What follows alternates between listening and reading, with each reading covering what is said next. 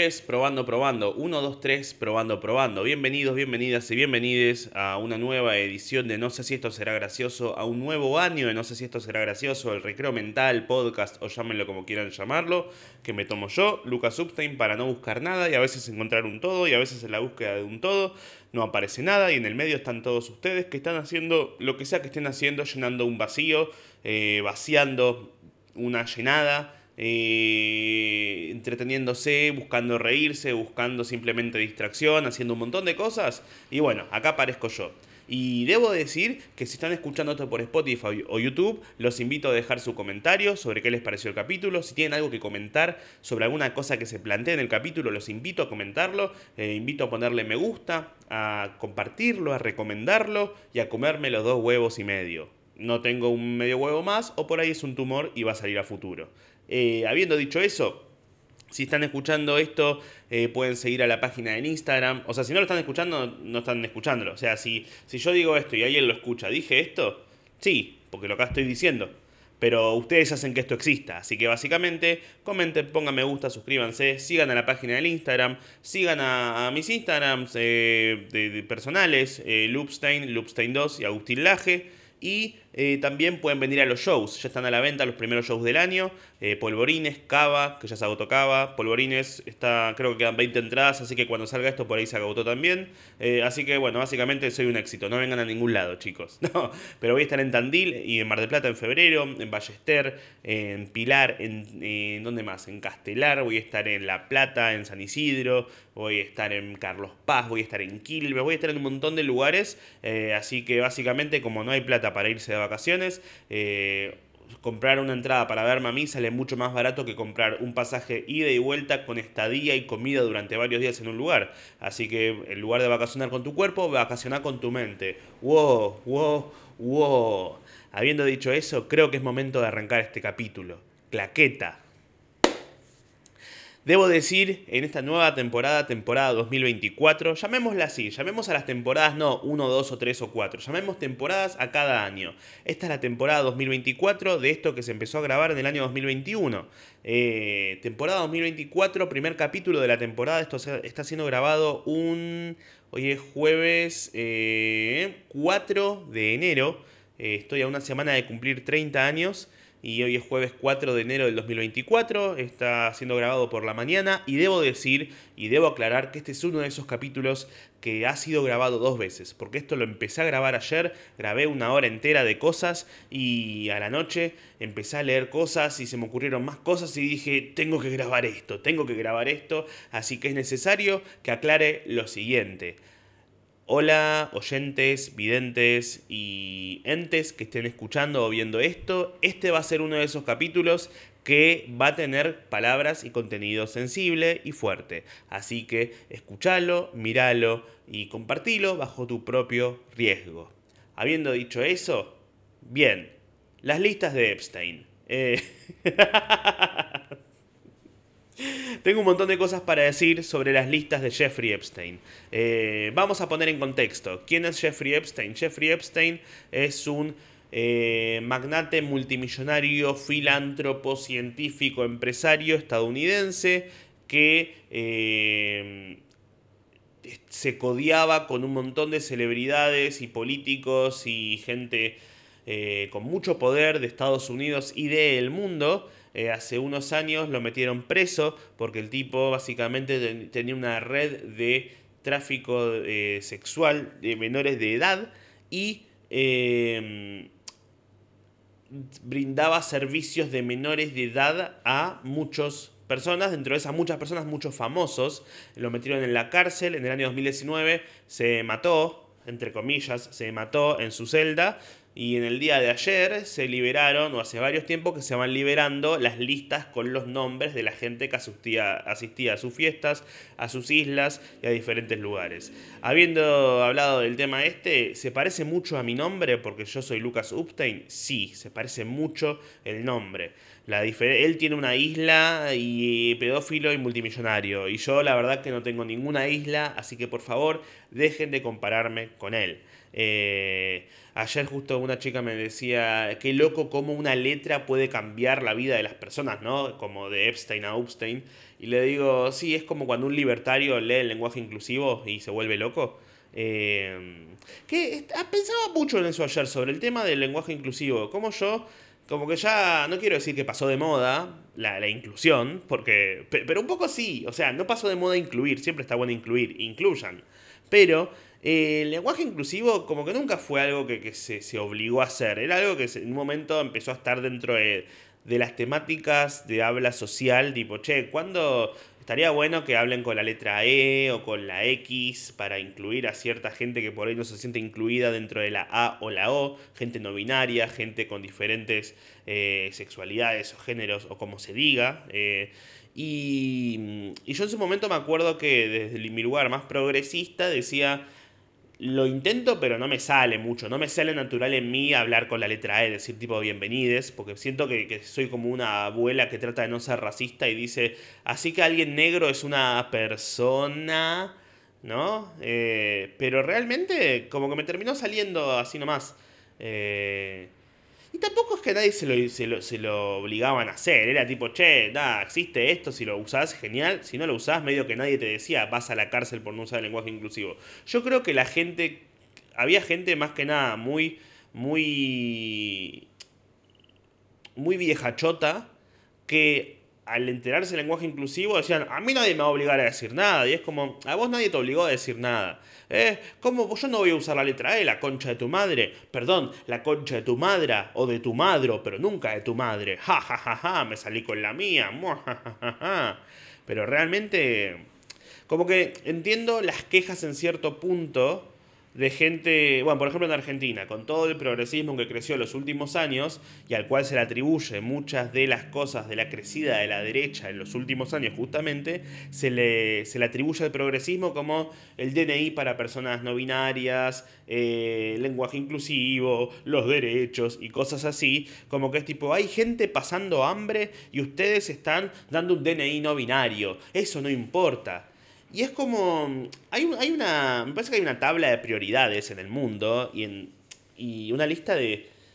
Que alguien reciba su DNI no binario o que se hable del lenguaje inclusivo o la ESI, la educación sexual eh, integral, no es algo que, que reste, no, no tiene que ver directamente con que alguien no tenga para comer. ¿Se entiende? Es como que cada uno tiene en, un país, voy a llevarlo hacia mi lugar y hacia mi puesto de trabajo. Yo actúo en teatros, yo cuento chistes en un teatro eh, o en un bar. Ustedes cuando van a ver el show, obviamente van a ver el show que hago yo y, la idea de ir, la experiencia es voy a ir a ver actuar a Lucas Substein. Entonces Lucas Substein se casa el show pero hay alguien que pone el sonido, pone play al sonido, hay alguien que hace las luces, hay un productor que se contactó con el teatro para arreglar la fecha para que yo vaya, hay una persona que limpia la sala para que yo pueda ir y que ustedes no se sienten encima de un chicle o un asiento guasqueado por mí en el show anterior.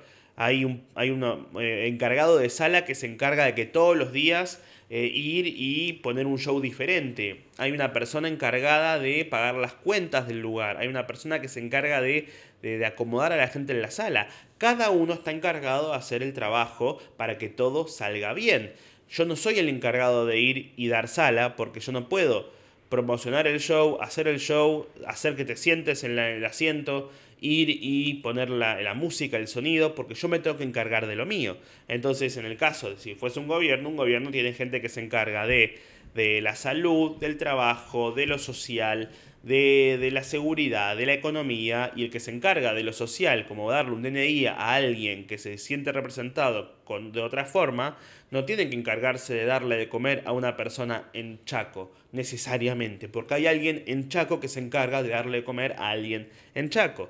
El tema es que últimamente lo que se puso eh, a discusión en los últimos años es, esto es una pelotudez, con el DNI no binario no le damos de comer a un nene wichi en Chaco. Que siempre se da, esa, eh, siempre se da ese ejemplo, siempre se da el ejemplo de un nene que se muere de hambre con, con el IVA de los...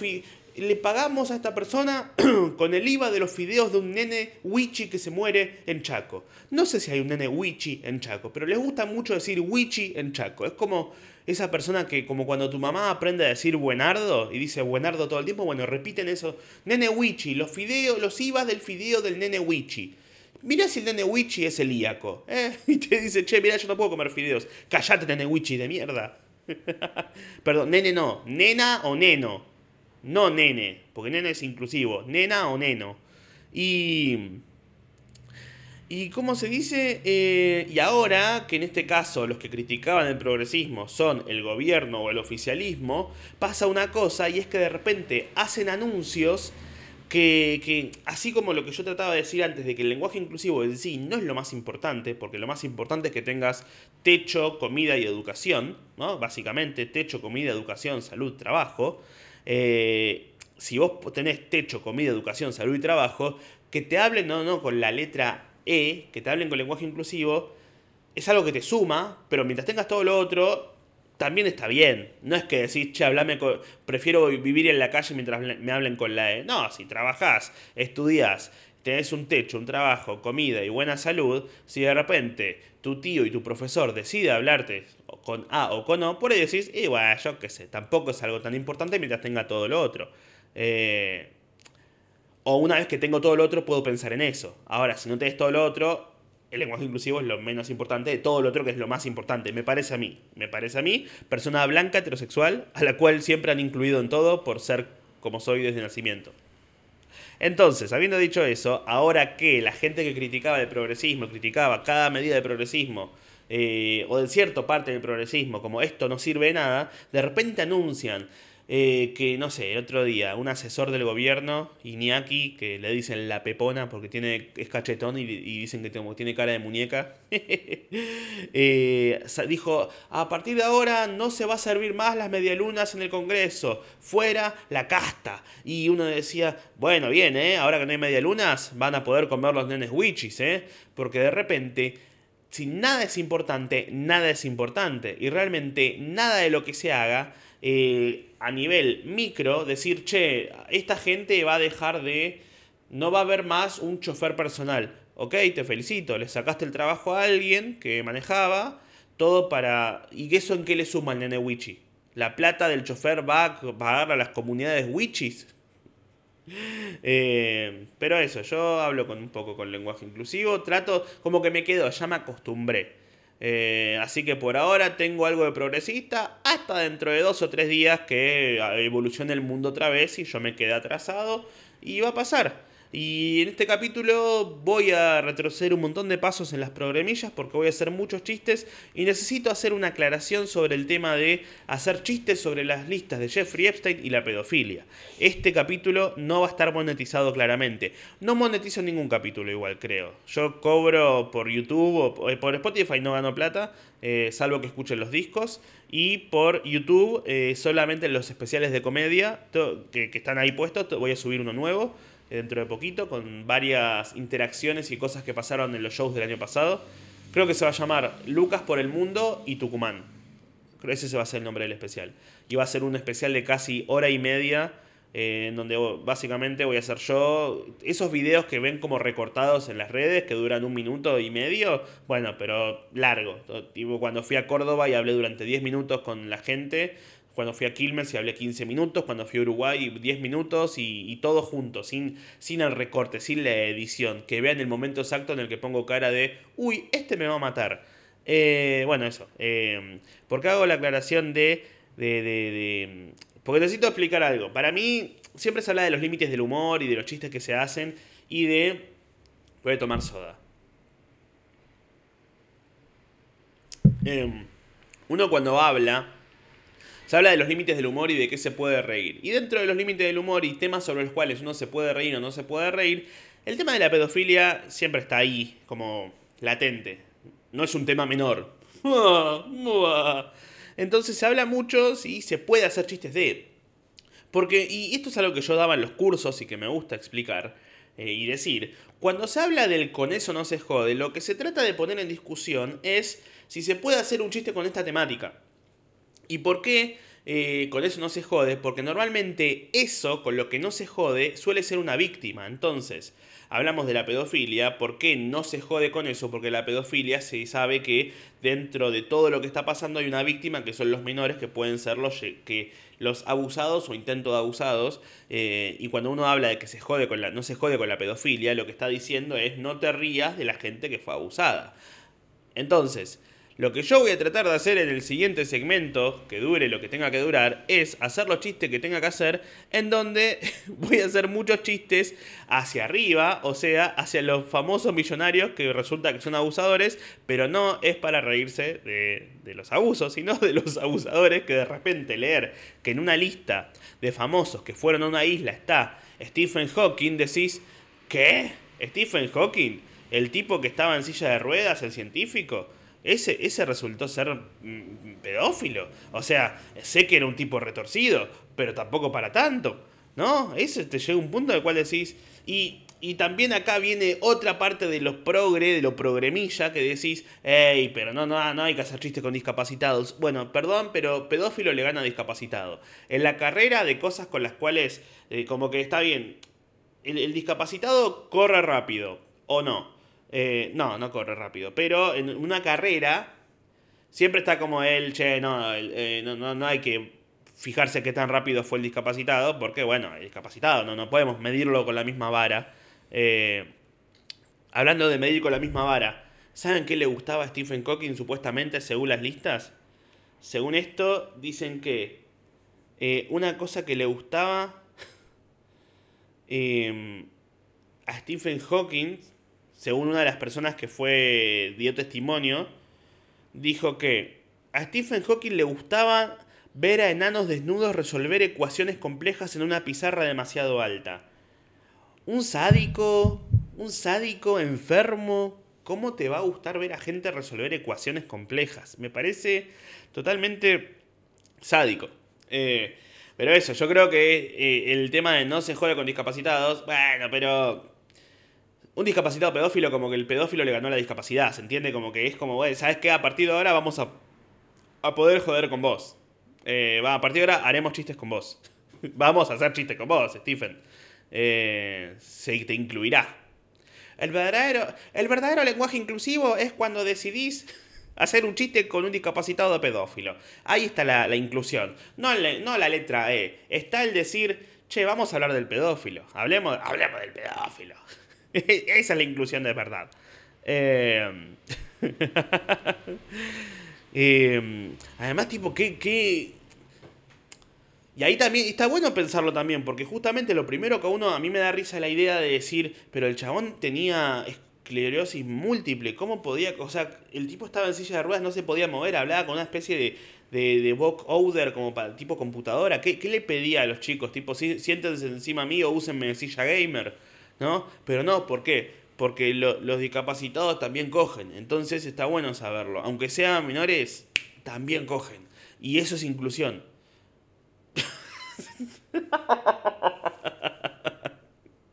Ya está, este va a ser el Lucas de este año. Temporada 2024, blanco o negro. No va a haber punto medio, no va a haber grises, blanco o medio. O full progre o full facho, blanco o negro. Michael Jackson. Va, Michael Jackson negro y después blanco. Eh, hay un alfajor que se llama blanco y negro, ¿no? Eh, bueno, como Michael Jackson, blanco y negro, el alfajor es para chicos, como Michael Jackson. No, no, no, porque Michael Jackson en la lista aparece que fue y que...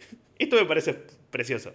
Aparece que Michael Jackson estuvo en la, isla y le ofrecieron el masaje de una menor. O sea, aparece que una menor le ofrecieron masajear a Michael Jackson y Michael Jackson dijo, no, no, gracias, yo no. como, o sea, como que dijo, no, está todo bien, yo no, eh, yo mm, ya, comí algo en casa, así que te agradezco, pero yo, yo, yo estoy bien, eh. eh vine lleno, vine lleno, me quedé lleno el otro día. Eh, yo ya tenía un chiste igual. Sé que ahora vamos a hablar del fanatismo y sobre la, gente a la que no le gustan estos chistes, porque mm, hay, hay una gente, hay una gente eh, yo ah, siempre me dio risa la idea de hacer chistes con Michael Jackson. Primero que nada, porque hacer chistes sobre un famoso, siento que es muy gratuito porque son famosos. Es como que Michael Jackson es tan grande como figura. Es, alguien que nunca vas a ver en persona, más ahora que está muerto. Pero. O que te cruces a Felipe Petinato. Eh, pero es alguien que, no existe, es, un, es una referencia. Eh, no, es una persona verdadera, es algo que no existe, es alguien que, existe como, como, como mito, como Shakira. Shakira, decir, ah, Shakira, nunca te imaginas en un ascensor con Shakira. Tipo, ¿sabían que Shakira mide un metro cincuenta? No, porque vos la ves y no pensás, che, qué peticita que es. No pensás que mide lo mismo que alguien al que le, le calentaría a Stephen Hawking. no, ¿qué decís? Ah, Shakira, las canciones, esto y lo otro, porque en tele, en música, y eso es enorme.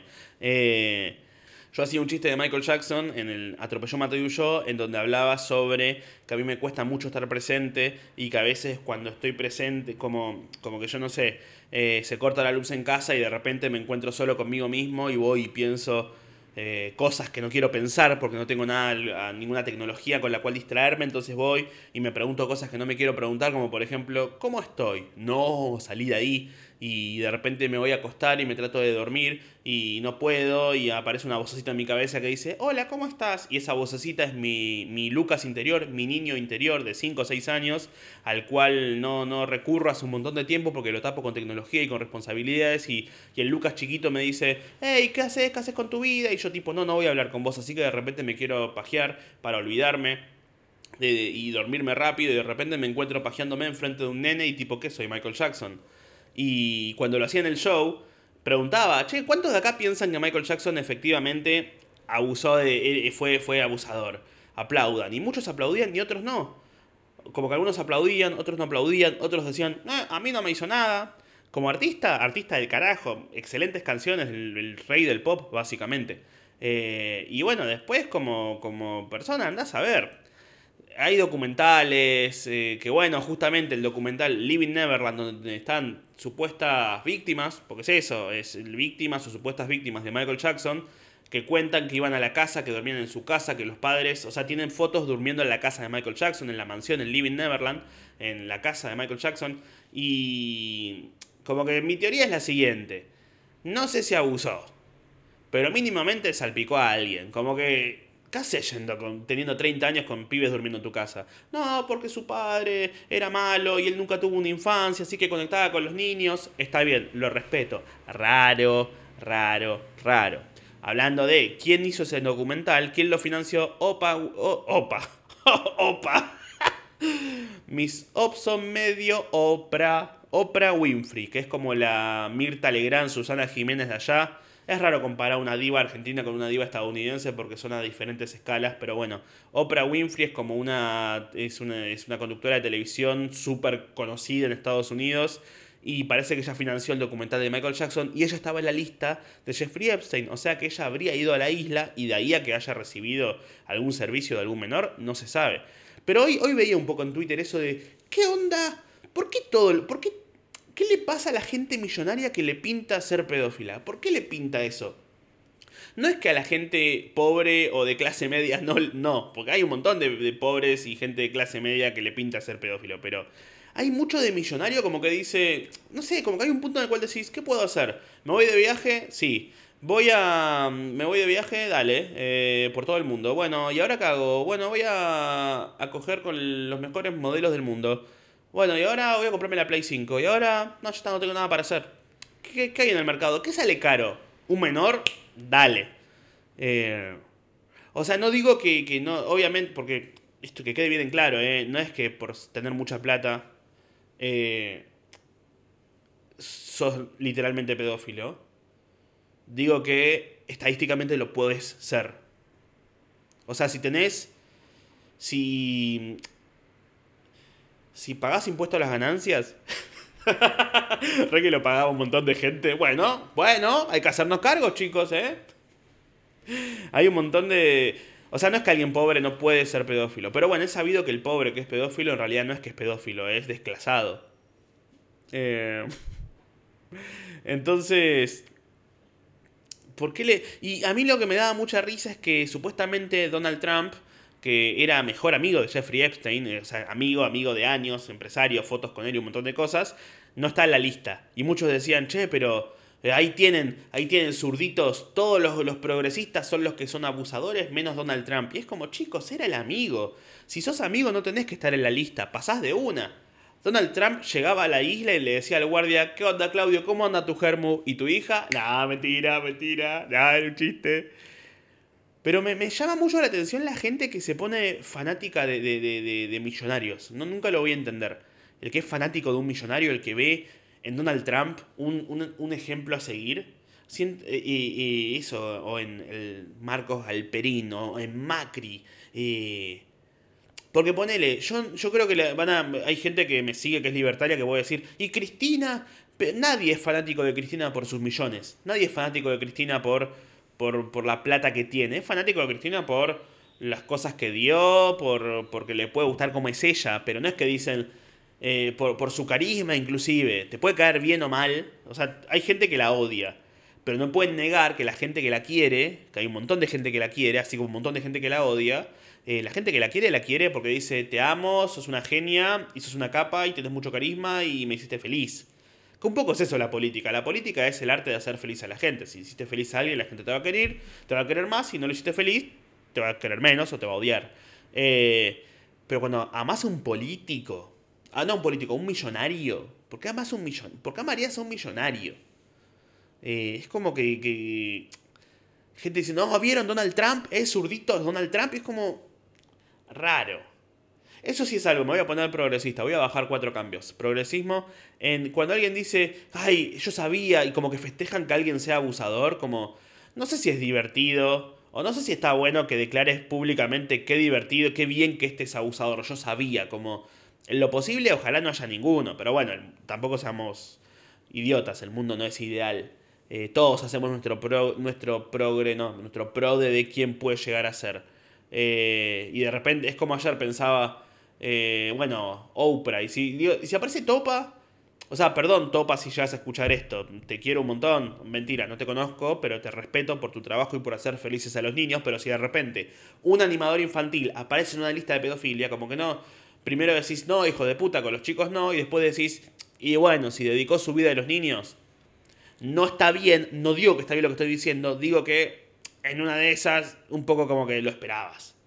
Eh, o sea, la línea, la línea que te separa de ser un ser de luz a ser un pedófilo está ahí. Eh, bueno, por eso Stephen Hawking estudiaba agujeros negros, ¿no? No voy a hacer chiste con la palabra agujero en diminutivo. No, porque eso es justamente lo que no quiero hacer. Eh, pero diminutivo puede ser sobre enanos. O sea, salvo que hayan sido enanos menores de edad, en ese caso sí está mal, pero si no, ¿no? Bueno, pero el que defiende a un millonario, el que, el que, va, el que va y gente que por ahí no te sigue en las redes y decide saltar a defender a un millonario, decís, ¿por qué? ¿Por qué? ¿Cuál es esa necesidad de ir y, y, como que siento que está en el gen de las personas, como que el que defiende a Donald Trump es alguien como que por ahí decidí, como que nació y se hace la carta astral eh, o como se le diga, y en la carta astral da que tiene el ascendente en el saco y corbata, y el sol en pegarla a la secretaria, y la luna en seguro que la negra que limpia se robó las cosas. Como no entiendo por qué alguien defendería un millonario. Eh, y por eso me sorprende mucho eh, lo que pasa últimamente a nivel político. Y voy a hablar un, un toque de política nada más, pero porque me da gracia cuando alguien va y dice eh, viste, cuando alguien se queja de que uno, en este caso yo, opino de política, eh, después vos vas y ves mucha gente que a mí me, insulta en redes, que no es tanta. O sea, en comparación a la gente que me quiere y me da buena onda y me... Es menos del 1%. Eh, pero la gente que insulta, vos entras a su perfil y son toda gente que es seguidora de mi ley. O sea, no dudo que hay gente que no lo sigue y que hay gente zurda o, o K o radical que me aborrece, pero en general la gente que me insulta es gente que me insulta desde que sabe que no me gusta mi ley. Que es algo que expreso hace como 3 o 4 años. Entonces, si te gusté y recién ahora te diste cuenta de mi ideología, entonces ya tenés mi ideología bien metida dentro del orto, ¿no? Eh, y hay gente que se enoja, tipo, no, ¿por qué esto? Ah, eh, bla, bla, bla. Y tipo, si vos te, te enoja que alguien opine de política, porque lo que opina es lo contrario a lo que vos opinás, entonces el que es un imbécil puede que seas vos, porque lo que te está pasando, lo que te está pasando es que vos lo que estás asumiendo es que si no opina como vos, está mal. Porque, y así, y déjenme decirles una cosa, a mis amigos o conocidos o gente que me escucha que es libertaria, que sé que son muchos que escuchan el podcast, que hay muchos libertarios, lo mejor que pueden hacer es empezar a soltar la idea de que todos tienen que pensar como ustedes. Porque si siguen así, el único artista que van a poder disfrutar o consumir que piense como ustedes va a ser Nick. Y van a tener 20 años y van a estar viendo Gaturro porque no hay otra cosa para ver, porque todos los demás medio que... O, eso, no hay mucho... Hay otros que seguro lo votan y lo eligen, pero a lo que voy es... Eh, Sabe que hay gente que va a pensar distinto a vos. Eh, y justamente cuando el, argumento de durante cuatro años no dijiste nada, ahora no te vengas a quejar, debería ser a la inversa. Justamente si durante si te parece si todo el tiempo este te quejaste que te parecía que las cosas están mal, si las cosas siguen estando mal e inclusive peor, e inclusive se nota que toda la cosa de va a sufrir la gente, la casta, la gente con más plata y de repente ves que todos los que sufren es la gente que o jubilados, o clase media, o clase baja, y decís, ah, mira, entonces de repente mi abuela jubilada con 80 años y dolor en el pecho era la casta, ella es la del poder, ella es el, el, monopolio de poder en el país, estaba mi abuela que de repente no le alcanza para comer. Eh, si de repente vas a defender eso también, nadie te pide tanto. el otro día aumentó la Coca-Cola y veía un montón de gente que decía, no, o sea, están haciendo lo mismo, se volvieron, no se vuelvan la campo, no se vuelvan lo que juraron destruir, no sean la cámpora, eh, la camporita, no se vuelvan la cámpora. Si no quiere, si criticaban eso, lo mejor que pueden hacer es va a pasar igual, o sea, por ahí se equivocan ahora y después dicen, che, qué mal que estuve cuando tenía 12 años. Pero mi consejo, amablemente, es, y encarecidamente, no se vuelvan lo que juraron destruir. Todavía están a tiempo de bajarse del barco de chuparle la pija a un político. Para mí, ¿eh? Yo en algún momento, hace varios años, por ahí decía, no, esto está todo bien, hasta que en un momento dije, che, cualquiera esto que dijo Cristina, ¿eh? O cualquiera esto que dijo este que me cae más o menos bien. Mm, mejor voy a alejarme un poquito y mientras haga las cosas bien, genial, pero cuando haga las cosas mal, me parece que está mal. Entonces yo, medio, es eso, no hay que casarse con ningún político porque es alguien a que vos le pagás para que haga las cosas. Eh, es eso, Así que es mi humilde consejo.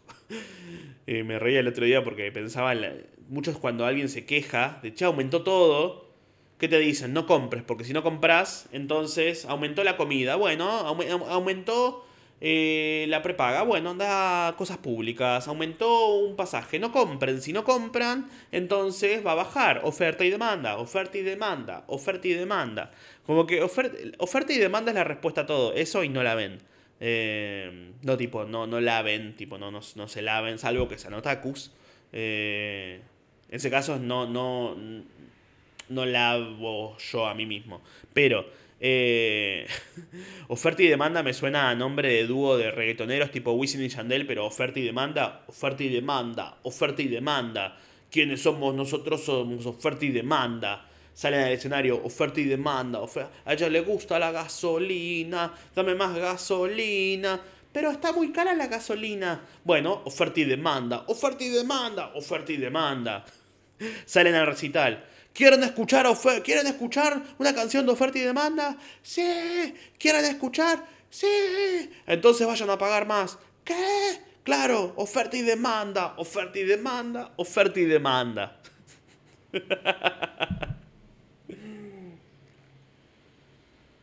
Ah.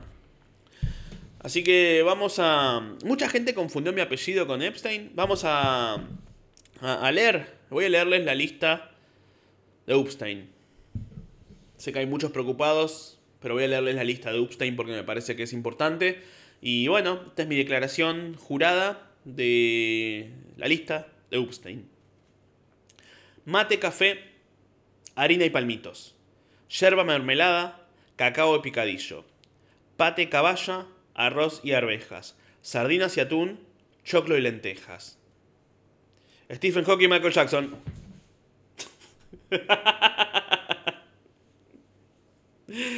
ah, qué lindo, o sea, no, no es divertido saber que estas cosas existen, pero estas cosas existen y pasa tan afuera que un poco decís, ay, menos mal.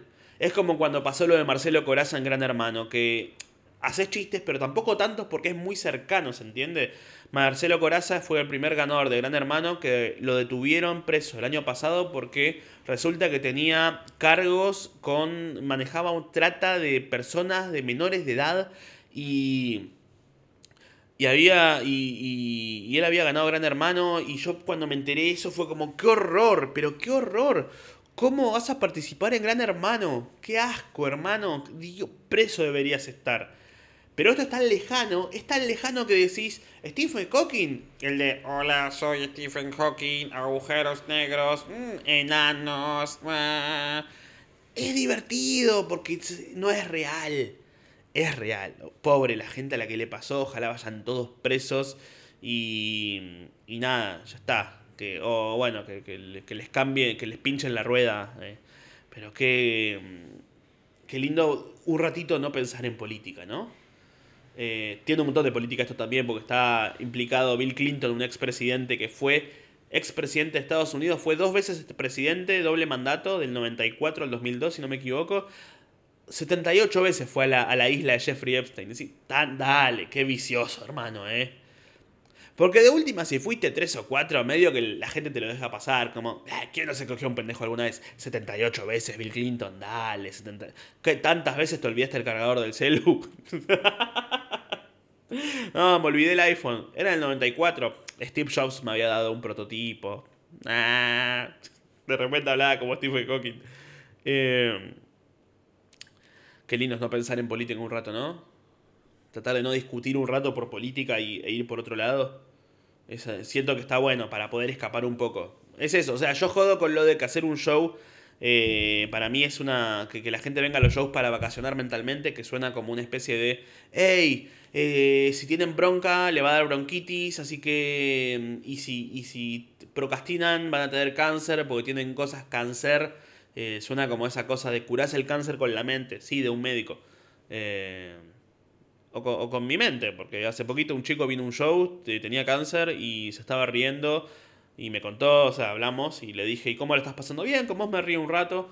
Y le dije, mira si yo soy la cura del cáncer. Y me escribió hace unas semanas y me dijo que efectivamente eh, no tiene más cáncer y que soy la cura. Así que soy la cura.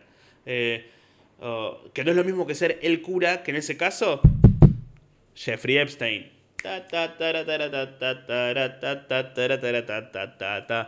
Eh, está bueno salir un poco de. Del, o sea, más allá de que suena idílico o súper lindo la, cosa de eh, vacacionar con la mente o es un rato, sí, es eso, es vacacionar un ratito. Para mí eso es lo lindo, poder salir del lugar en el que estás un rato, ¿no? Ah, para mí pasa un poco por ese lado. Bueno, continuamos con el capítulo. Se cortó la cámara porque tuve que ir a dejar grabándola. Pasó más o menos una hora entre lo que estaba diciendo hace 10 segundos y entre lo que estoy diciendo ahora. Así que no me acuerdo bien de qué estaba hablando. ¿De qué estaba hablando? Jeffrey Epstein, eh, las listas, Michael Jackson, Anthony. Anthony no, Stephen Hawking. Y sobre. Eh, ah, sobre, sobre escapar y sobre las vacaciones mentales. Sí. Sí, sí, sí, sí. Eso, que está bien vacacionar un poco mentalmente. Está bueno vacacionar eh, y salir del lugar en el que estás. Apagar la cabeza un rato. Está bueno apagar la cabeza un rato. Y yo creo que con el show mío pueden acabar. acabar. pueden acabar la cabeza un rato. Pueden salir con todo el pelo lleno de leche y de squirt. Eh, acabar la cabeza un rato. Qué, idiota. Eh, imbécil. Eh, no, estoy. Voy, a hablar un poco de cumplir 30 años. Estoy, estoy no triste por cumplir 30, sino porque yo cumplo en, enero. Y me acaba de pasar algo muy feo. Estaba en Twitter recién y hablaba sobre esto, sobre lo de los millonarios. Una persona. Puse lo de. Puse en Twitter lo de nunca voy a entender a la gente que es fanática de un millonario. Eh, y nada, pasa mucho que así como vos pones algo sobre a quienes te pueden caer mal y salta toda esa gente a, no a bardear, eh, sino a compartir. Y una chica fue y compartió que yo, o sea, buscó mi nombre en Twitter más el nombre Cristina para ver si yo había dicho algo.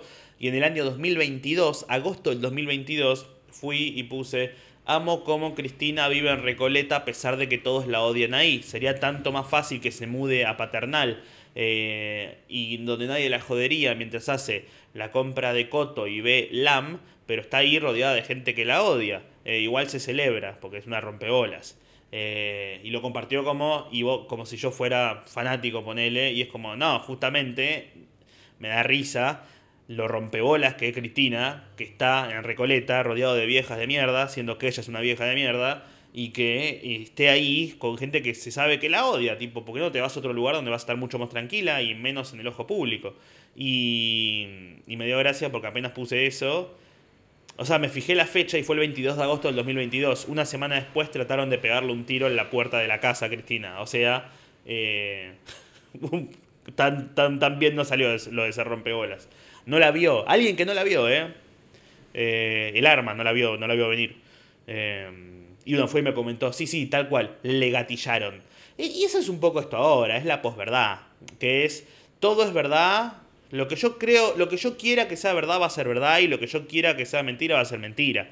Hay gente que cree que lo de Cristina fue mentira y que se auto hizo atentar, aunque se haya estudiado y se haya investigado y haya caído gente presa y haya habido denuncias y que todo parecería que fue algo que buscado por la oposición y un montón de cosas. Y hay gente que te va a decir, no, eso fue mentira. Así como eh, si pasa la inversa, que eso es lo que pasa en realidad, que están buscando todos el, si es de tu lado está bien, si no es de tu lado está mal.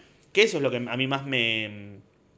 Ni siquiera me angustia, es una cuestión de la realidad de, lo que pasa hoy en día. Yo les digo, a mí eh, la mayor cantidad de bardeadas que me pueden llegar, como he dicho, es de gente con la cual eh, con la que opino contraria a nivel político. Yo por ahí no hago nada hacia ellos, pero como tengo más llegada en las redes por viralidad y por, por chistes o por lo que sea, cuando alguien ve que lo que yo hago va en contra del político que ellos bancan, dicen, ah, me, me, me, me. Y ahí vienen los insultos que pueden ser desde gordo, zurdo, judío, y es como, soy las tres, así que está todo bien, no es un insulto, es una descripción. Eh, recién alguien me puso algo feísimo, algo que me angustió un montón, muy feo. Alguien fue y me comentó en Twitter, eh, pues yo puse lo de los millonarios, y alguien fue, yo puse en Twitter, no puedo creer que alguien sea fanático de un millonario, no lo entiendo. Y, alguien me puso, y pensaba que hay gente que fantulla que sos de Capricornio, y tenemos que bancarte, y que no das gracia. Y fue como...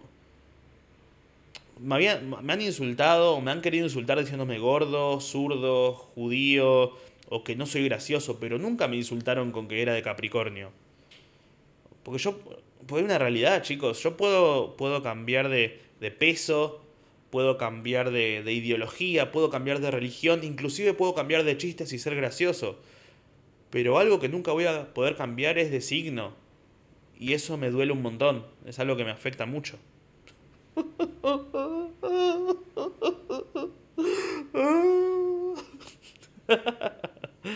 Así que nada. Igual, el otro día mi hermana me llamó para preguntarme si me molestaba que alguien me insulte en las redes.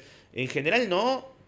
Porque me dijo, che, vi que había como una, una cuenta que te estaba bardeando y eso. Y es como yo ya lo he dicho varias veces, no es que uno dice qué divertido que alguien te insulte, pero en general nadie que insulta es alguien que lo hace con fundamentos, es desde un lugar de estás a la, en el, lugar político contrario y por eso me caes mal. Y por eso mi líder es Nick. ¿Se entiende? Es como...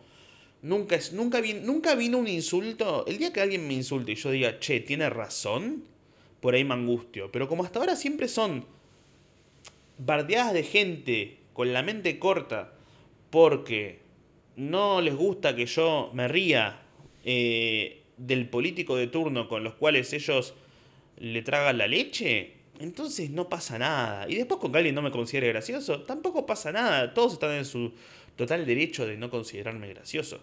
Eh, si lo importante es que yo me considere gracioso. Nunca hay que dejar de, de nunca hay que olvidar que el hecho de que yo tenga a alguien que me esté mirando, que vos estés mirando y que haya cuatro o cinco personas más que estén mirando, para mí es un milagro. Porque el tipo de humor que yo hago no es algo que es para mucha gente. No es que yo lo hago pensando, y no lo digo desde un lugar de esto es para gente muy poquitos. No, no como una cosa de esto es gourmet, esto es de culto, esto es eh, para refinadas y mentes superiores. No, no, me refiero a que el tipo de humor que yo hago que es un humor que puede ser un poco más oscuro, pero a veces con cierta vulnerabilidad, y a veces con ciertos sentimientos, y a veces con cierta bizarrez, y a veces con cierta boludez, y un montón de cosas, no siento que sea un humor muy viral. Sí, el tipo de humor de... ¿Viste cuando te coges un anemogólico con cáncer? Eso lo hacen un montón de páginas de memes. Yo nunca hice eso. Eh, te me estoy tocando los huevos, ¿eh? Ahí, ahí saqué las manos. Entonces, las páginas de memes que le gustan a los nenes de 12 años, sí, obvio que se viralizan, pero una persona como yo, con nombre y apellido, que tenga llegada el tipo de humor que hago, que sé que no es lo más viralizable ni lo más popular posible, para mí es un montón. Entonces, que yo tenga, si tengo 100 que me bardean, está todo bien porque respeto que haya 100 que me bardean, y al mismo tiempo me parece una locura que haya 200.000 que digan, che, loco, buenísimo lo que haces. Eh, entonces mi hermana me llamó y me dijo, ¿te, te molesta o estás bien? Le digo, estoy bien, está todo bien. Es para ahora porque no le gusta que... Yo no hablo, no bardeo una cosa o no hago un chiste sobre mi ley y nadie me dice nada. El tema es cuando hago un chiste sobre algo, o en este caso sobre Trump, porque como dije, hay gente que chupa pija, traga leche de millonarios. Eh, de, de, de, de, River, ¿no? Ah. Pero eso, estoy por... cumplo 30 Ahora, cuando esto salga, va a salir el lunes seguramente. Y cuando salga, lo más probable es que. Eh, bueno, lo más probable no. Si no, no me morí, tres días después, el jueves 11 de enero, cumplo 30 años. Es raro, seguramente cuando muchos se enteren que cumplo 30 dirán, ¿qué? Pensé que eras mucho más grande y otros, ¿qué? Pensé que eras mucho más joven. Eh, la barba engaña mucho, realmente. Eh, si yo me afeito a cero, tengo cara de, niño, niño cachetón, y si yo me, me afeito un poquito más, eh, me veo mucho más joven también. Es una de las trampas de la barba, es uno de los beneficios de la barba, porque la barba en los hombres es... La barba para los hombres hizo más que el cormillot por, por los gordos. Es como que eh, realmente la barba hace que un hombre sea otro hombre. Hay hombres que si le sacas la barba y no tienen mandíbula directamente, como que le dan forma a la cara. Hay hombres que le sacas la barba y son tipo frente, ojos, nariz, diente al desnudo y cartílago que une la, oreja con la boca, pero no tiene mandíbula. Eh, tipo torso, nariz, torso, boca, ojos, frente. Eh, la barba le da forma a la cara de los hombres. Y eso la verdad que es bastante es bastante desde un lugar eh, donde está el patriarcado, ahí te das cuenta del patriarcado, porque las mujeres no tienen barba, o sea, hay mujeres con barba, pero no hay algo... ¿Qué sería lo similar a la barba en una mujer? Si un hombre con barba, tipo, se puede ver mejor, ¿qué puede usar una mujer que no sea barba para verse mejor? Bueno, sí, vamos, vamos a meternos en esta. That's what she said. Eh, la, la calza para mí yo tenía un chiste hace un montón. Creo que inclusive fue el primer chiste que hice en mi vida, bien armado, que era eh, ser de boca, ser hincha de boca. Yo todavía miraba fútbol en ese entonces, 2012-2013 habrá sido. Ser hincha de boca es como ser mujer fea, tener el culo feo y usar calza. No importa qué tan mal juegues y qué tan mal te veas, algo vas a ganar en el sentido de que Boca estaba jugando mal e igual salía campeón de vez en cuando. Y la, comparación es que podés ser mujer y tener el culo feo y ser fea, pero con una calza igual te hace el culo más lindo. Eh, y esa es mi comparación. Eh, sí, sí, esa es mi comparación. Hashtag se va a caer. Eh, así que mm, hay mujeres, hay mujeres con barba. O sea, mujeres trans, chicas trans se tienen que afeitar o tomar eh, medicamentos para que no les crezca. El otro día vi, ah, esto es lo que esto es lo que más me. Ah, tengo, tengo una bronca. El otro día vi que Hunter Schaffer. Hunter Schaffer es una chica trans. Eh, que es la actriz en Euforia. Eh, muy linda. Y. Mm, en la misma serie creo que hace de chica trans. Y en el. Me parece, no estoy seguro. no recuerdo, no recuerdo Euforia. Eh, y otro día en Twitter compartían la foto de ella, tipo con un escote todo pronunciado, toda hermosa, y decían, te cogerías a este traba para ganar la Libertadores, y todos, eh, no sé, eh, mínimo la Intercontinental, mínimo, y era como, ¿qué es eso de la cosa esto de traba, traba lindo, mina fea, como que se ponen en el modo más básico posible y voy a ponerme en un modo más básico posible todavía, pero retrógrado, pero progresista, y voy a mencionar a Douglas Stanhope que decía, no puede ser que si te querés coger un travesti, eh, seas alguien, te, traten de gay o algo así, porque si tuviera concha igual te lo querrías coger por el orto. Entonces, eh, esa, esa postal de... Eh, no, no, a mí, a mí nada, yo no toco a una, a una chica trans con... No, no, no, no. Twitter se convirtió gradualmente... Es un lugar en donde un gordo trata a otro gordo de gordo. Es eso, es alguien acusando a otro de ser lo que uno es. Y es así constantemente, es todo el tiempo lo mismo, todo el tiempo lo mismo. Eh, y... Y con eso me, me quedó una cosa que leí hace poquito de de, la frase el amor vence al odio, que es una frase creo que era de abuelas de, Plaza de Mayo, y que de repente se expandió, que me parece bien que la usen, porque es gente a la cual le, le secuestraron y le mataron a los hijos y, y le secuestraron a los nietos y los torturaron y todo. Entonces es gente que te dice, y el amor vence al odio, porque si no tendrían que decir, te vamos a meter un palo caliente en el culo, Videla, y tienen que vender un mensaje más de amor y paz.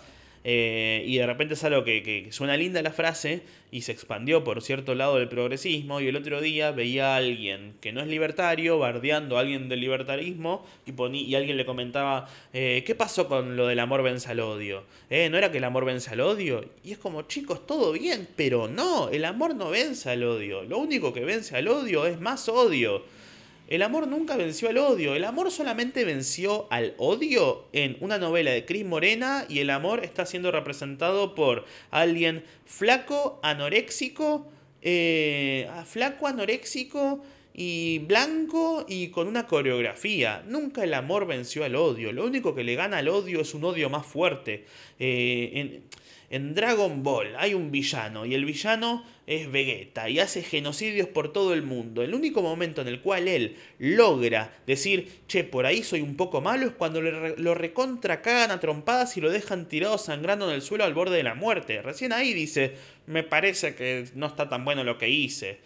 Vegeta, el villano principal de Dragon Ball, que después terminó siendo bueno, recién aprende a ser bueno cuando se conoce a Freezer y cuando Freezer lo mata y lo deja chopija y lo tortura y ahí dice, por ahí yo era malo. Pero hasta que no se dio hasta que no lo hicieron pija a alguien mucho más malo que él, él era malo. Y lo era, y era esa su idea, y mataba gente, mataba niños, mataba planetas, destruía gente, hasta que no vino alguien más malo y lo hizo verga, no aprendió. Y es eso, el amor no vence al odio, el odio vence al odio. Cuando alguien, ese, al bully no lo, no lo curás con un abrazo, lo curás dándole una piña fuerte en el estómago eh, para que diga, ok, no te jodo más y que aprenda la lección de no me rompa las pelotas. Nunca el amor venció al odio. Megadeth, que, Megadeth, la banda Megadeth. El, el, cantante y el fundador es Dave Mustaine. ¿Quién es Dave Mustaine? Guitarrista, cantante y fundador de Megadeth, que antes estuvo como guitarrista en la banda Metallica. Eh, de los grandes, cuatro grandes del metal, Metallica, Megadeth, Slasher y Anthrax. Eh, Dave Mustaine en el año 1982, antes de que Metallica sea totalmente conocido y se viralice, o viralice, sea conocido, eh, Mustaine era el guitarrista principal de Metallica y lo echaron por borracho o drogadicto o algo así. y el tipo se fue de Megadeth, se fue de Metallica y del enojo que tenía formó Megadeth y tuvo un éxito no similar, pero bastante casi popular que Metallica en un montón de aspectos y lo hizo en base a su resentimiento, no con amor. Formó una banda que se llama Megadeth, Mega Muerte y formó una banda casi igual de popular que en la que estaba. Y eso fue en base al resentimiento y el odio hacia sus ex compañeros. No le puso, le puso mega muerte, no mega empatía. El amor vence al odio. ¡Qué imbecibilidad! Nunca el amor vence al odio. Cuando alguien odia, es como. eh, es, esa foto donde hay un tipo, donde hay un nazi levantando, haciendo un saludo nazi enfrente de un negro. No es que el negro dice, no, no, no, hashtag respetame. El negro le baja la mandíbula de una piña al nazi. Y es eso lo que se hace, se le baja la mandíbula de una piña. Gordos que tratan a otros gordos de gordo. Y lo peor, ¿saben qué es lo peor? Cuando veo a un gordo que trata de gordo a otro gordo, lo peor es el que va y dice, ¿te parece que yo soy gordo? Y sube una foto enfrente del espejo mostrando los brazos o mostrando la espalda toda, toda marcada. No hay nada más de gordo que mostrar que no sos gordo. Porque significa que que te digan gordo te hace sentir gordo y decir, no, no, no, no, no, no, no, yo no soy gordo, yo soy musculoso. Entonces sos más gordo que todo el resto, sos un gordito, gordinflón, mórbido. Eh, es eso, es como, no... Me acuerdo de un show que tuve en Maldonado en, en mayo del año pasado y un chico me contó que a él le hacían bullying en la escuela y le decían gordo y le dije, ¿qué hiciste vos? Nada, adelgacé. Y le dije, no, si alguien te dice gordo, no adelgazás, porque no es que si alguien te molesta para que no te moleste más, tenés que ir y, y, y eliminar la causa por la cual te molesta, porque no deberías molestarte en primer lugar por nada. Entonces, si te dicen gordo, ¿sabes qué tienes que hacer? Vas y engordás el doble. Ah, sí, soy gordo, pom, pom, pom, pom, pom, pom. Y y lo peor es que después le digo, ¿y qué pasó una vez que bajaste de peso? No, no me jodieron más, porque así de básico es, porque el que te dice gordo como insulto es alguien que tiene 10 años mentalmente y cree que pasa todo por ahí. Y te dice, eh, gordo, ¿Sabes qué tenés que decirle? Vos sos gordo. ¿Qué? No, mirá, yo hago tres pesas, mirá, tengo musculitos, mirá tú, tú, tú, tú, tú, tú, tú, tú, tú, tú. Eh... me dio gracia porque cuando bajó, me dijo, cuando bajé de peso y no me jodieron más. Y es como, esas películas de, de, adolescentes donde hay una apuesta, donde hay que, hay que volver linda a la chica fea y la chica fea en realidad es una chica hermosa pero que usa lentes y tiene el, pelo atado y para hacerla hermosa simplemente le ponen un vestido, le sacan los lentes y le sueltan el pelo y es como, qué linda que es. Y el tipo este bajó de peso y los compañeros dijeron, ¡fua! ¡Qué lindo que es! Y le empezaron a chupar la pija tipo, ¡ah! ¡Es flaco! ¡ah! ¡Cero grasas trans! ¡ah! ¡Qué lindo que es! El amor vence al odio. Cumplo 30, estoy bien. Yo me siento bien. Mentira, me siento mal en un montón de aspectos, pero me siento en el momento más estable de mi vida de alguna forma. En donde eh, siento que de los 20 hasta los 30, que fueron 10 años de aprendizaje y de hacerme verga contra todo, y, ahora no es que las cosas están bien, sino que inclusive están peores que antes, pero ya me, me golpeé tanto contra la pared que ya me acostumbré a golpearme contra la pared, entonces como que yo estoy medio curtido. Es como mm, cuando tocas la guitarra, durante vos tocas mucho la guitarra y, y, al principio duele porque estás apretando cuerdas contra los dedos y no es algo natural, entonces te duelen los dedos después de tocar y tener los dedos puestos en cierta posición. Y después de mucho tocar la guitarra, de repente se te forman como callos en los dedos. Y después de tener los callos en los dedos, duritos, cuando apoyas para tocar la guitarra, ya suena bien. Porque ya estás acostumbrado y tu cuerpo se acostumbró, tus dedos se acostumbraron al dolor. Bueno, lo mismo, pero con el alma. Yo ya tengo como callos en el alma y de alguna forma ya eh, no, hay, no hay muchas cosas que me puedan lastimar porque ya me acostumbré tanto al dolor que de alguna forma no es que las cosas están bien, pero mi cuerpo como que ya lo recibe, tipo me pegan una piña o me quieren bardear o algo, como que mi cuerpo dice, ah, sí, tengo, no, ya, ya, ya sé tocar esa canción, no pasa nada, adelante, sigamos con lo que sigue. Hay un, tengo un problema o de salud, o sentimental, o artístico, lo que sea, es como que digo, y bueno, es lo que tocó, sigamos adelante y es como vieron Homero cuando en el capítulo que los Simpsons van a Japón, Homero en lugar de, de abrir las puertas o las cortinas, las atraviesa y las rompe. Yo medio que estoy en esa, yo estoy rompiendo puertas. Yo voy y digo, sí, yo qué sé, vamos, sigamos. Y yo camino, yo me llevo puesto cosas. Eh, y esa es la idea. Eh, así que si tenés 20 o 15 y le estás pasando como el orto, déjame decirte que a los 30 la vas a pasar peor todavía. Pero vas a estar tan acostumbrado a pasarla mal que, que ya no va a doler tanto.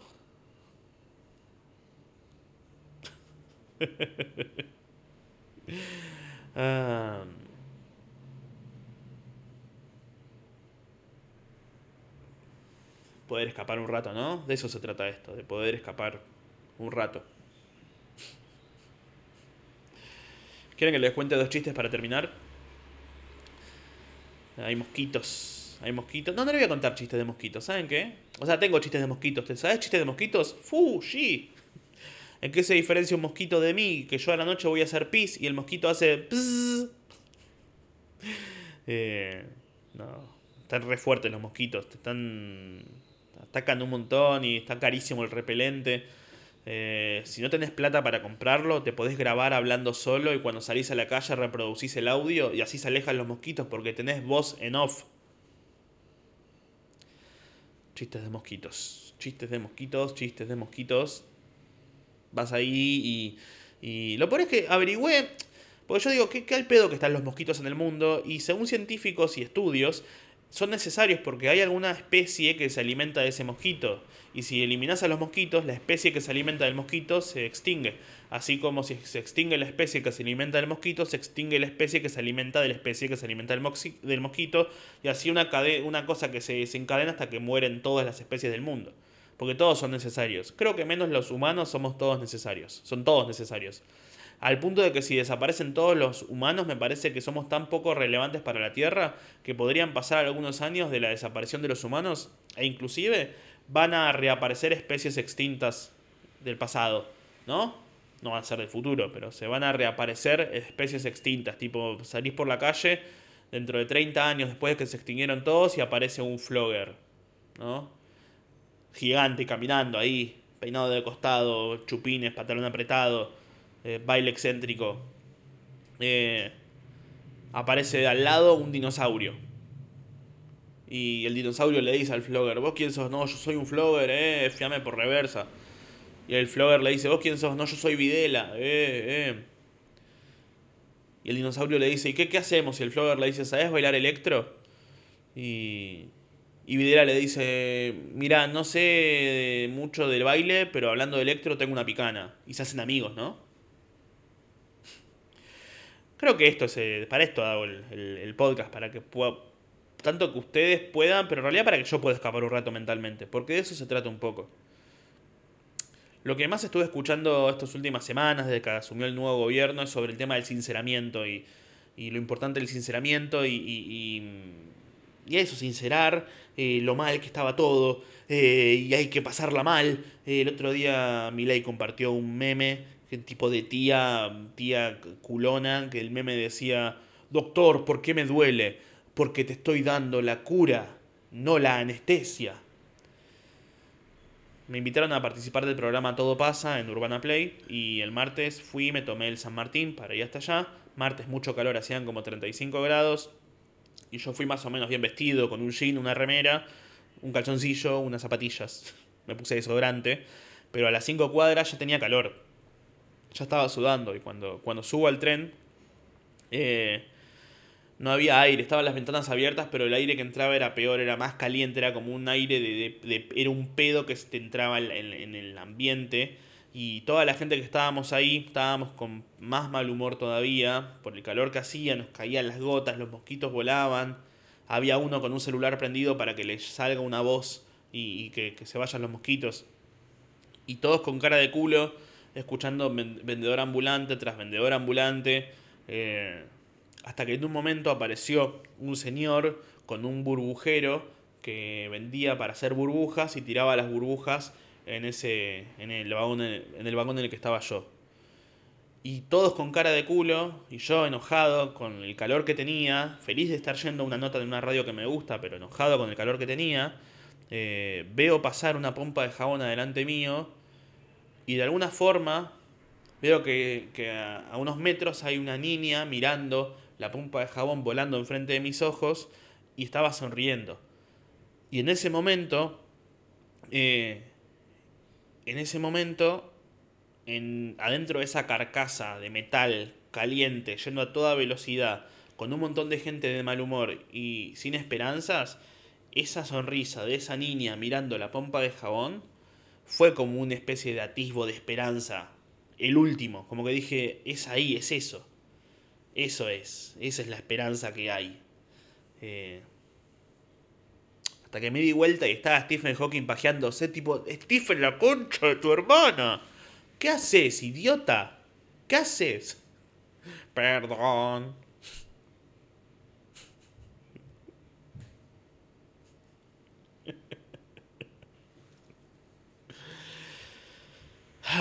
Y bueno, como diría él, si algo que dije estuvo mal, control al suprimir. Nos vemos la próxima.